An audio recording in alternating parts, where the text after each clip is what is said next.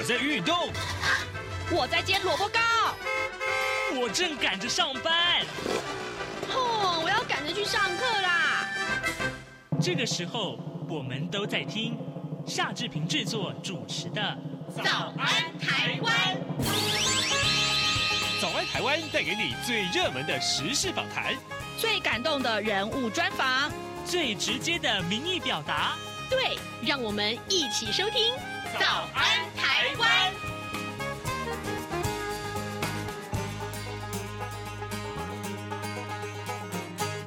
早安，台湾！我是夏志平。今天是二零二三年的八月二十一号，星期二。在今天的访谈单元里面，志平跟您介绍啊，上个礼拜非常重要的一则军事新闻。呃，这个我们的这个国军呢，呃，在上个礼拜呢，有一天的凌晨啊，他试射了所谓的雄升飞弹。到底什么是雄升飞弹？它具有怎样的特性？为什么我们要特别在节目中来介绍呢？待会儿啊，我们就请军情与航空网站的主。编施孝玮，我们请孝伟兄来跟大家解说啊。那么在跟呃孝玮这个访谈之前，志平有一点点的时间来跟大家说一说各平面媒体上面的头版头条讯息。首先，我们来看到的是《自由时报》告诉我们这个好消息啊，呃，青年所得啊持续创下新高。根据主计处的调查呢，二零二二年就是去年呢，呃，所得收入者平均年所得是七十点四四万。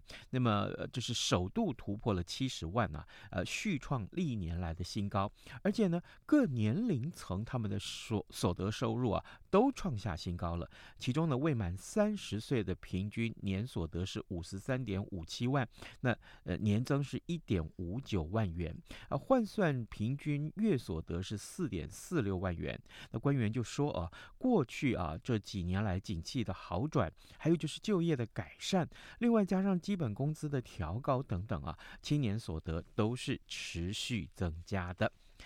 另外，我们来看看《联合报》的这个头版头条，其实呃，在这个两岸都是热门的话题啊。我们来看到《联合报》关注的是这个新台流的问题，而受到美国跟中国大陆贸易战，还有新冠疫情以及呃这个大陆自己本身经济情势的影响，二零一九年以来啊，大陆各地的台商协会啊，呃这个透过海基会协助返台的台流啊人数。逐年上升，今年很可能会再创新高。什么是台流呢？好，我们来看一看，台商赴大陆经商失败啊，啊或者是台干转职不顺、失业滞留在大陆的，我们就呃俗称台流。那么从疫情前的二零一九年到去年这几年，一九。啊，二零二一二二一直到去年，那么呃，经由大陆台商协呃这个转请海协会协助到呃接回台湾的人数，可以说是逐年上升。那今年一直到第二季已经达到五十六件了，呃，逐年上升的趋势是非常明显的。那由于上半年个案增加速度比较快啊，那么海协会这这个协助处理预算啊，于是乎就已经提前用完了。哦，好，这个话题恐怕大家都很重视。另外，就是《中国时报》头版头条告诉我们的是，民众党的总统参选人柯文哲他所提到的两岸关系的这个说法。二零二四年的总统大选，两岸议题啊、是这个朝野政党参选人的这个攻防重点。那民众党的党主席柯文就说，过去他跟李登辉、呃、面谈的时候，李登辉曾经告诉他要这么说啊、两国论提到的是特殊国与国的关系，以后啊特殊。就强就来强调就好了，国与国这三个字就少提一点。好，这是我们看到《中国时报》为您关注的话题。现在时间早晨的七点零四分二十四秒，我们先进一段广告，广告过后马上跟孝玮来谈雄升飞弹。啊，老爸早啊！哎，起床啦！今天吃什么啊？哦，今天啊，我们来吃吐司加火腿蛋啊。嗯，好香哦。哎，爸，你在听什么啊？哦，我啊在听中央广播电台的节目《早安台湾》啊。我平常最喜欢听夏志平主持的访谈了。哦，这个节目都在讲什么啊？新闻跟热门时事话题啊。哎，还有啊，报新闻而已哦，好无聊哦。哎哎，耐心听我说完嘛。《早安台湾》的节目内容不只是这样哦，除了每天最新的新闻内容。还会邀请各界的专业人士、学者来分享他们的见解哦。我只要一边听这个节目，一边做早餐，就能够了解好多事情哎！哇，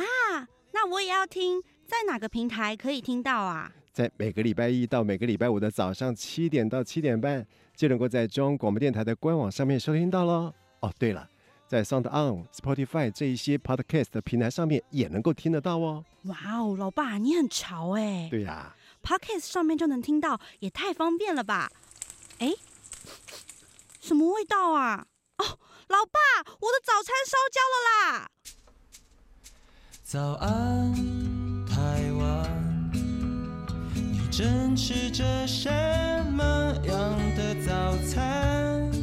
吐司加火腿蛋，咬一口，然后收听中央广播电台。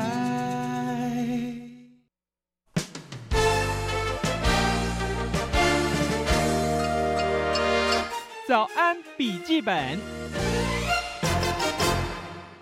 这里是中央广播电台台湾之音，您所收听的节目是《早安台湾》，我是夏志平。各位，呃，在过去这段时间以来，有关于两岸或者是军事讯息啊，一直是《早安台湾》相当重视的话题。而在上个礼拜，我们看到这样的军事消息的时候，其实我是觉得，嗯，有必要来跟听众朋友多多介绍这样一个武器。而提到了武器，今天我们在节目中为您邀请到志平的好朋友啊，也是军情与航空网站的主编施孝伟，孝伟早安，呃，志平兄早，各位听众朋友大家早，是谢谢谢谢孝伟一早来到早安台湾节目啊，呃，上个礼拜我们看到这个消息，就是台湾有了这个呃雄升飞弹，嗯，那就是九鹏基地呢试射了这个呃雄升飞弹，但是那一天呢、啊，呃，隔天这个呃平面媒体大概都是以头版的位置来介绍这个武器，嗯。可见它的重要性啊，所以今天我们请校委在节目中好好的来跟大家介绍什么是雄升飞弹。我先请校委为我们介绍雄升飞弹的性能是什么。好，其实啊，说真的，雄升飞弹对我们这些跑军事的这些老。老老老朋友来说了，我刚刚差点讲啊，那个那个用一个英文那个字哈来讲话，就 A 那个 A A A S S 啊那个字，我差点讲到那个字去，因为我们平常啊同业间开玩笑都用这样一个方式哈。那但是啊，说真的，我们这些跑军事新闻这么久的这些人呢、讲到雄升飞弹，大家都是啊啊凭那个讲这个雄升飞弹，我们大家都开玩笑。我们讲雄升飞弹，写雄升飞弹，基本上就是啊，现在农历七月，我们就是画鬼大赛。为什么叫画鬼大赛嘞？因为没有人见过他。说真的，你看，像比如说资深军事记者如吕昭龙啊，这个过去的卢德允啊，然后呃那个姚工，要不然或呃或者那个谁啊，那个呃那个呃这个这个罗天兵啊等等啊，这些资深军事记者，没有一个人看过雄升飞弹长什么样子啊。倒是当然说，你说有没有揣测？有，为什么嘞？因为过去啊这一大段时间里面啊，有时候可能哈啊操作雄升飞弹的单位，然后呢会有一些队徽啊什么啊那个暴露出来。那这些队徽暴露出来的时候，有时候它那个。队徽上刚好就有这个雄升飞弹的这个弹型呢在上面。那我们那时候看呢，我们猜测它应该是一颗啊外形跟战斧巡弋飞弹还颇为类似的一颗飞弹。然后呢，那当然这个进气道的这个部分，它最后是怎么处理好，我们也不知道。因为战斧飞弹它跟鱼叉飞弹不一样，鱼叉飞弹它有点像这个进气存道，也就是说它本身并没有一个突出的进气道，但是战斧飞弹有，它发射以后会有一个那个呃进气存道这样一个出来，然后供它一个小的。涡轮喷射式的发动机啊，然后来那个燃烧好那个空气产生动力，所以哈，你今天不管是像鱼叉飞弹飞弹，或是啊这个战斧巡弋飞弹，或是我们这次的这个雄升飞弹啊，然后来看的话，它基本上都是一个次音速的这个呃巡弋飞弹，嗯，也就是说它的速度大概可以达到八九百公里左右，然后呢，它的这个射程啊，那当然以我们这次中科院说啊，它试飞那个大概一个小一个小时多好之后。坠毁，那也就是说，它这颗飞弹大概如果以一般。这种空射啊、呃，巡弋飞弹的速度大概八百公里哈到九百公里之间，嗯，然后飞一个半小时来估算的话，它大概的射程应该是一千二到那个一千一千二上下哈，大概是一千二到一千三哈，甚至可能好一点可以到一千四，我相信也有可能的。然后，但是它的速度，第一它是次音速，第二它本身虽然说射程够长，然后但是它是携带一个传统弹头，那这个传统弹头啊，哦，大概我估啊大约是啊这个最多最多大概是那个五百磅，也就是两百五十公斤上下的这样一个弹头啦。嗯、因为你要飞那么远啊，这个你即便有一个小的这个涡轮喷射发动机，但是这个弹体的这个重量还是哈那个影响非常大，所以应该是呃那个弹头介于两百五到五百公斤之间的这样一个弹头，然后属于传统型的这样一个飞弹。那其实这个雄升这个飞弹呢，呃从扁政府时期开始发展，然后呃马政府时期开始这个少量的这个生产服役，然后到后来蔡政府啊啊、呃、那个量产之后呢，呃目前来说到底有多少也没有人知道。那这次当然也其实是那个呃南南部哈这些记者他们呃在九鹏基地外面守候这次熊二一的这样一个发射以后呢，那当然其实现在最广而流传的应该是联合报系的一张照片。那他为什么说那么完全漆黑的夜里能够拍到这张呢？他应该是。掌握到就是飞弹发射时机，所以你看它那个有前面照片，就是看到哦火红一片。为什么？像这种飞弹哦，它在发射的时候是将那个发发射箱举升之后嘞，它飞弹发射它会有一个小小的一个就是啊飞弹的那个发射的这个加速器，或者我们称为叫加力器，大概可以烧三到五秒左右呢，把这个飞弹哦推到一个让你那个里面我们刚刚讲的那个涡轮发动机可以工作的这个样一个速度。所以呢，就在那个小小的助升火箭哦烧完，然后拖。脱落，然后在那个坠落哈，跟那个雄升飞弹弹体分离那一瞬间，它的那个啊推推进火箭的一个尾巴的一个尾火所产生的亮光，照亮了那枚哈雄雄升飞弹，所以那大概是我们目前为止。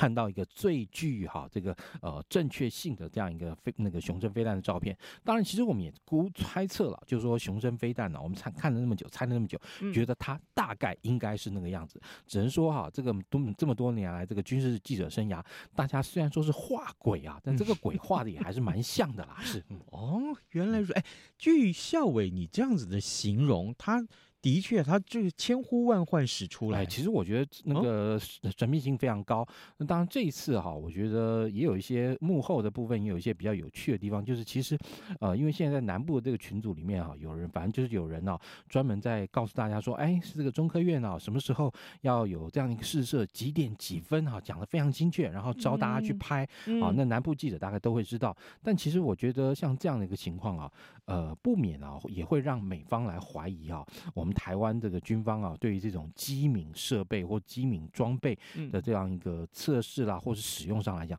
到底有没有泄密的问题嘛？所以也就是说，我觉得这样的这个讯息啊，其实呃，让让让让这个美方会会动，可能会动辄觉得你们台湾在做这种机敏测试的时候，怎么那么容易就被媒体看到了？那啊、呃，过去像比如说啊，这个有时候啊，那个美方哈、啊、不卖给我们什么武器啊啊，就会有人说啊，台湾里面匪谍太多啦，然后说美国不不卖。其实很多地方啊，是因为的确还是因为八一七公报关系实质限制。让美方有很多武器，甚至是他想卖也不能卖。嗯嗯，那但是美方也的确对我方哈有非常多的这种所谓的泄维密的这样一个质疑。那像这样的一个情况，其实原本应该保密的、高度保密的这样一个测试的这样一个呃时间点，居然那么容易就被外界掌握到了。我觉得呃军方啊可能必须要去深究一下泄密管道在哪里。是 OK，呃，各位听众，今天早上志平为您啊也以访问到军情与航空网站的主编施孝伟，我们请。孝伟亲自来到《早安台湾》节目的现场，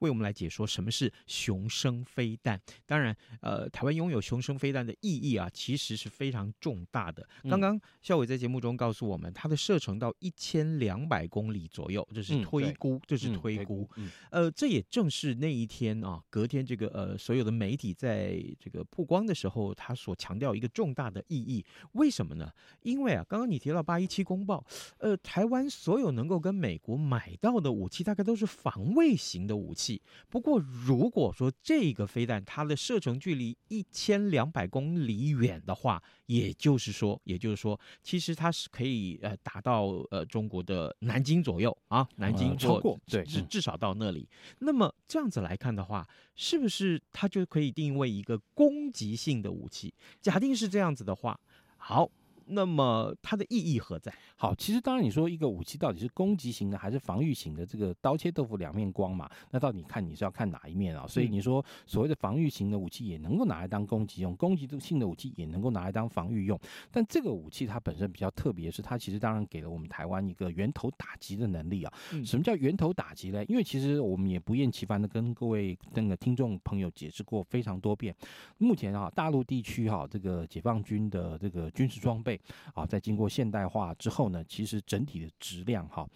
的确已经很不幸的是超过我们很多哈。那这个两岸之间啊，在军事上的这个平衡那个天秤啊，的确是向对方好这个严重的倾斜，这也是事实。那对方对我们威胁很大的一个部分呢，其实当然是地对地的弹道飞弹啊，地对地的弹道飞弹数量非常庞大，它大概有一千五百多颗左右。那这一千五百多颗，它如果未来如果真的在战场上使用的话，它会在第一时间呢，就最大量化的去要来试图瘫痪我方的，包含像啊。这个防空雷预警雷达啦，啊，还有这些防空侦搜雷达这一系列的这个雷达，还有我们的军用机场，因为如果军用机场你能够把这个军用机场跑道打到这个暂时不能用了，那这个时候我们方的战机就没有办法起飞升空拦截，或者升空的这个战机没有办法回去降落加油挂弹。嗯，好，所以这个时候好，我们就需要有一个叫反战区弹道飞弹的这样一个拦截能力。那经过这么多年的努力建设啊，其实我们当然也有一定的成果了，比如说呃，我们买了这么多的爱国者二型、爱国者三型。啊，跟美国买的，那另外自己哈生产的这个天宫飞弹，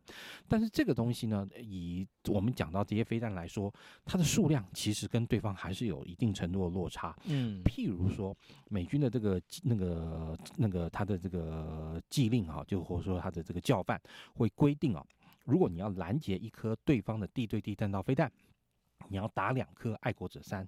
那像沙乌地阿拉伯他们那个沙乌地阿拉伯这种钱比较多的国家的，他可能一口气打三颗，好务必哈求得说好要拦截这枚飞弹的万无一失。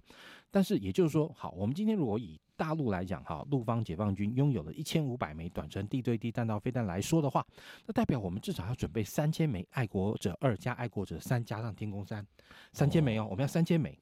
但实际上，我们现在所能够拥有的数是远低于这个部分，大概了不起哈，我估算过状况最好了不起到三分之一，就有一千枚。所以就是说，我们大概能够拦拦住啊对方大概三分之一的啊地对地弹道飞弹。那剩下三分之二怎么办？你不能摆在那边不管它，就让它一直打我们呐、啊，对不对？所以这这个时候，我们就必须要有各种的所谓的源头打击的能力跟方法。嗯譬如说，好像美国卖给我们一些飞弹啊，叫做鱼叉公路巡弋飞弹，就那个呃那个呃 Slam R。的这样一个飞弹啊，那这个飞弹它本身就是从战机发射以后，它可以钻到陆地里面去一段距离之后呢，找到啊敌方这种哈还没有发射的地对地弹道飞弹啊，这个那个把它加以击毁。因为像这个大陆的这个作为模式来说，它的一千五百枚短程地对地弹道飞弹，它不可不可能配一千五百辆发射车，嗯，所以它一定是可能以大概发射车的编制，其实我们估算大概也差不多，大概是六啊六弹配一车，所以它就是射一枚之后回去装弹，装弹出来再到一个下一个。位置再射一枚，然后再回去，再射一枚，再射，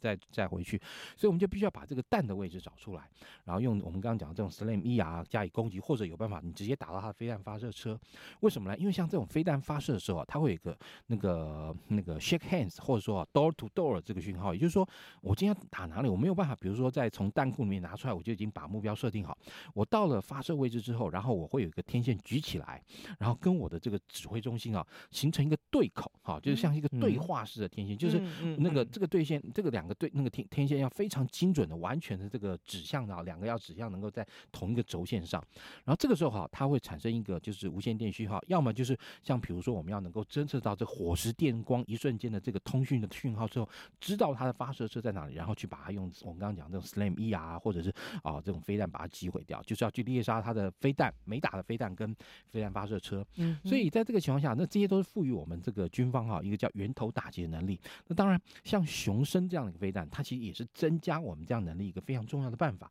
因为它是巡弋飞弹嘛。那像以当然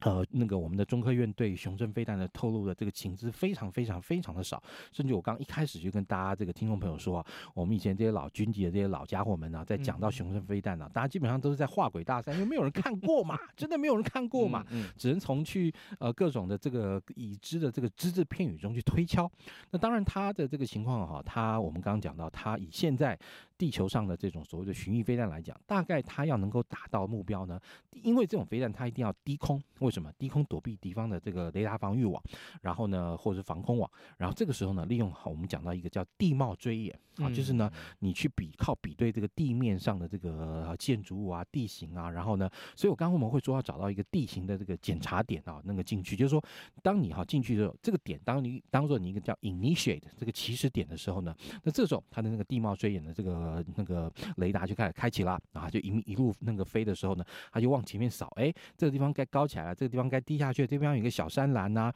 然后这地方有个有座桥啊，这边地方有几座建筑物啊等等，他要在 做他的 database 那个电子地图去比对，然后比对到了以后飞到位置，嘣给你炸下去。嗯，然后那你要为了要务求精确，其实还有这个所谓的军规 GPS。为什么呢？我们讲这种飞弹你不能用这种惯性导航，因为惯性导航飞出去的话，大大概每一千公里的这个距离会有大概至少十一到十公里左右的误差，除非你上面用核子弹头，否则基本上就是一千两百多公里你去放一个大烟火，而且。这个烟火还很成功的放到哦，为什么我这样说啊？那最近大家在俄乌冲突里面看到俄罗斯有很多的这种跟我们雄升飞弹很类似的一种飞弹，叫 Club，也就是俱乐部巡弋飞弹。但以俄国俄罗斯在这方面的科技实力。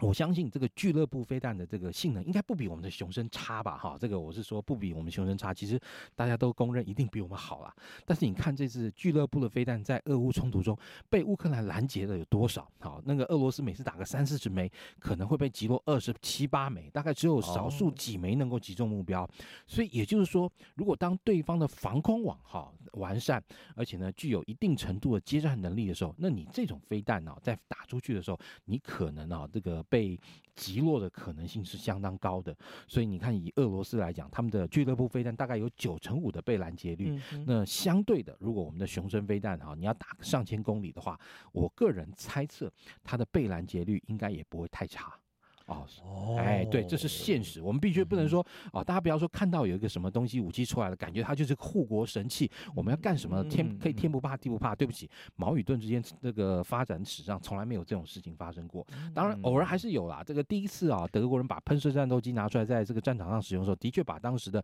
啊美国的这个陆军航空队还有英国皇家空军通吓坏了。但是当他们从惊魂中那个恢复这个，就从惊吓之中恢复了正常之后，还是也能够击落少数的德国。国喷射战斗机啊，不是说完全一面倒的挨打，所以以军事上面来说，你大概很难找到这种什么哦，那种完全一面倒的这个被被对方压倒这个情况。当然也还是有，二战的时候德国第一次用那个弹道飞弹，那时候弹道飞弹是完全无法拦截，甚至连侦测都侦测不到。但是当然也不可否认的，当时的德国弹道飞弹准头不怎么样，嗯，所以呢的确炸死了一些平民，但是真正战那个呃军事效果并不好。但跟现在那个我们的雄升飞弹来讲，哈，那当然它我刚刚讲了，就是说它一定会有军规 GPS 地貌追演，或者说这种惯性导航等等，这些都加总在里面。那但是就是说呢，好，其实也还是有个大问题，就是我们如何去追踪它？因为我们越地平线了以后，以台湾来说，我们没有卫星，我们没有自己的卫星，我们没有办法固定的接收它，哈，就是我们并没有办法固定的啊传递讯号给它，然后让它呢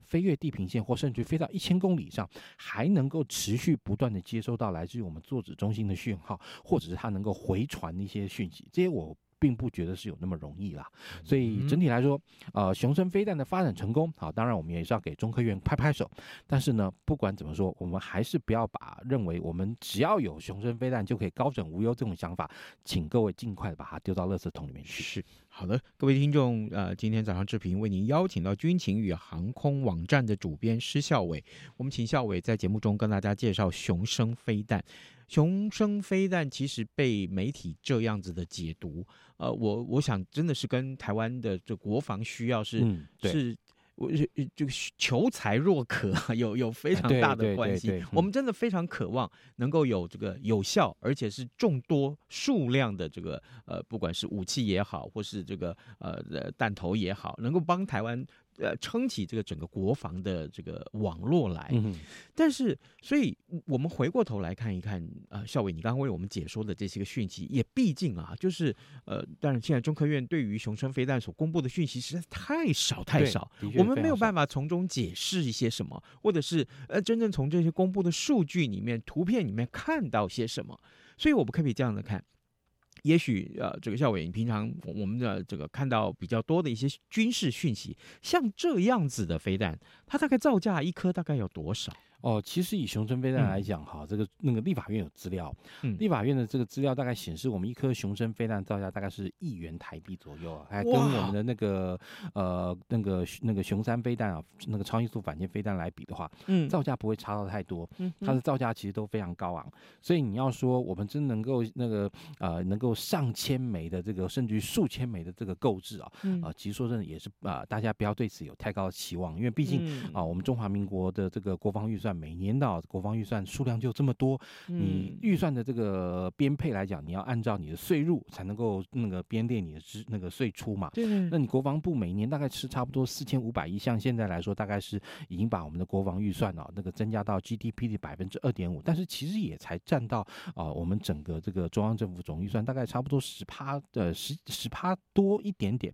啊。那其实也就是说，呃是呃甚至你说远低于哈目前这个。设伏预算哦，嗯，那不管怎么说，我们必须要把这个钱作为一个非常有效的这样一个运用。所以在这个情况下，你就不可能哈，呃，大量的大批的上百上千枚的购置这样一个雄升飞弹，我们会把它购置好。这个呃，我相信以上百枚来讲，一定会达到这个数量，因为你毕竟这个贺组还是要达到一定的这样一个数量程度嘛。嗯。但是如果说你今天考量到俄乌冲突这个 Club 飞弹被拦截的这个拦截被拦截率，然后以及我们刚刚其实也很现实的跟大家讲到。这个飞弹越地平线以后，它到底能够打到哪里，达到这样什么效果？我个人还是觉得，我们还是要比较认真务实哈，去建立我们自己本身呢应该建立的，包含像防空飞弹系统啦，然后各种的这样防止哈共军能够哈有效的对台湾发动登陆攻击的这样一个呃军事行动准备上。因为其实不可否认的，像这次汉光演习啊，其实告诉大家非常多的讯息，也就是说，过去嗯何曾几何时看到军方那么认真的在准备。包含像啊、呃、这个台北港的这个反反突击哈，这个抢夺跟桃园机场的这个反突击讲抢夺，因为。呃，目前共军的这个军事能力已经发展到这一块，它具有非常强大的海空三栖联合登陆啊、突击的能力，以及有非常完整的反区域拒止的这能力的这个情况下，那这个时候，他如果真的面对到军事冲突，他第一时间一定是让美国没有办法进来进行区域拒止，然后另外也会让我方的部队没有办法靠近台湾西北角这一块，他想要企图登陆强攻的这个部分的话，那这个时候我们就如何要能够有效的运。用地面的兵力以及巧妙的搭配啊，我们的这个包含像这个。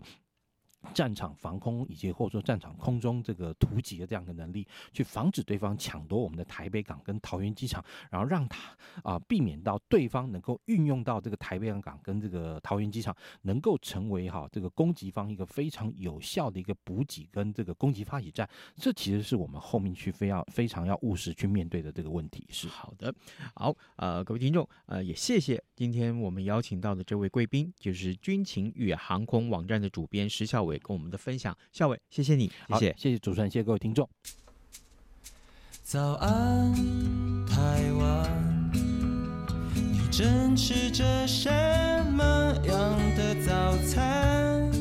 吐司加火腿蛋，咬一口，然后收听中央广播电台。早安，暴马仔。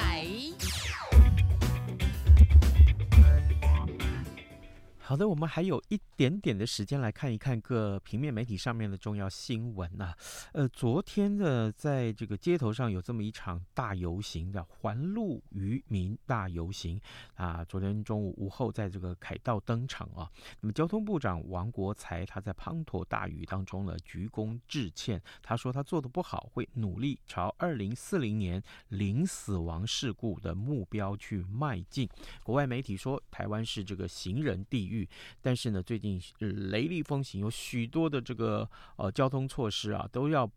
保护这个呃行人的安全。但坦白讲，志平自己是开车族，我觉得这个都是每一个族群都要好好的来呃防止意外的发生。不但开车的人要小心，更重要的是守法的观念啊非常的重要。而提到了守法，呃，驾驶人也好，或是行人也好，甚至于啊，呃，都必须要守法。如果不守法的话呢，简直就是把自己当成那个呃非常危险的目标，让人来撞啊，让人来发生事故。这的确是让大家非常匪夷所思的话题。有空我们会邀请学者专家一块来讨论目前的法令到底出在什么地方。好，今天节目时间也差不多到了啊，志平就谢谢各位听众啊，利用各种管道来收听《早安台湾》，比如说啊，在网络上也好，或者是在这个现场的广播，用收音机来收听，或甚至于呢是最近是利用 Podcast 收听的情况更多，也谢谢你们，祝你们有愉快的一天，明天再会喽。